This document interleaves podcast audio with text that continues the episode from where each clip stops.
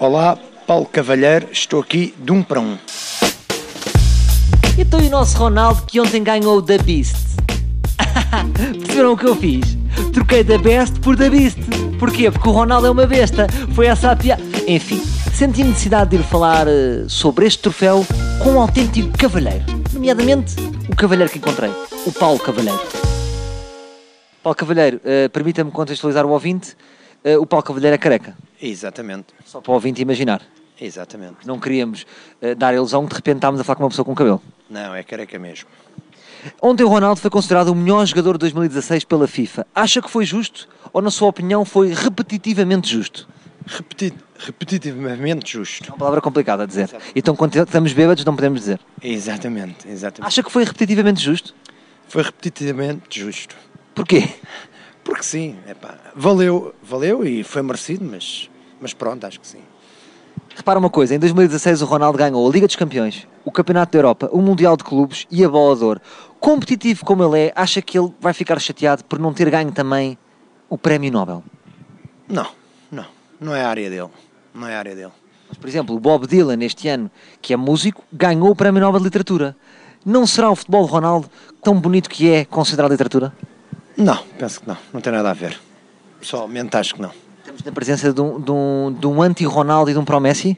Não, não, não, não. Eu sou muito a favor até do Cristiano Ronaldo, mas acho que não tem nada a ver uma coisa com a outra. Bem, ele é um atleta de alta competição epá, e faz excelentemente o seu trabalho. Teria coragem de votar no Messi, eh, se fosse caso disso? Ou acha que ter orgulho no nosso país é uma coisa já muito 1520? Não, não, claro que tinha coragem de votar no Messi, claro. Teria coragem? Tinha essa senhora. Não acha que isso eh, poderia ser considerado um ato antipatriótico? Não, não. Isso já são outros tempos, não. Votaria no Messi como votaria no Ronaldo, isso. Se tivesse que optar entre um, entre um e outro, claro, Cristiano Ronaldo. Mas também votaria no Messi, claro. Noutra vida e se tivesse outra nacionalidade? Era igual, era igual. Mas, portanto, neste caso concreto, votaria Votaria no Cristiano Ronaldo e votaria no Messi, se fosse o caso. Então você é um patriota que não é assumido.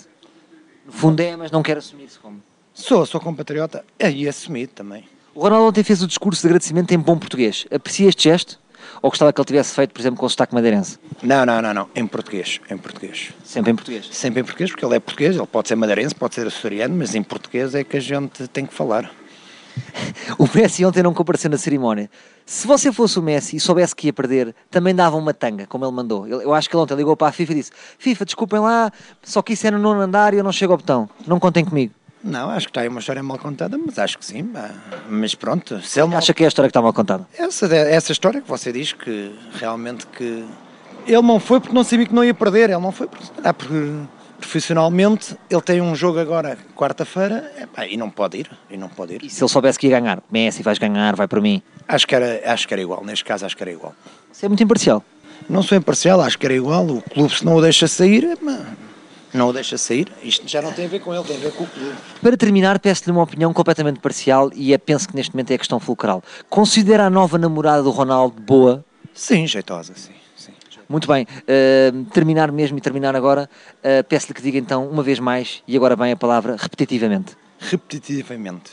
Foi ali quase, mas foi. Foi parecido, foi parecido. Um bom português, em bom português, repetitivamente. Ah, o Paulo foi muito divertido, não foi? Quando ele vai e diz repetitivo, coisa, não é? São aquelas pessoas que não sabem a palavra, então é como por exemplo atores americanos. Então é aquele, o Denzel Washington.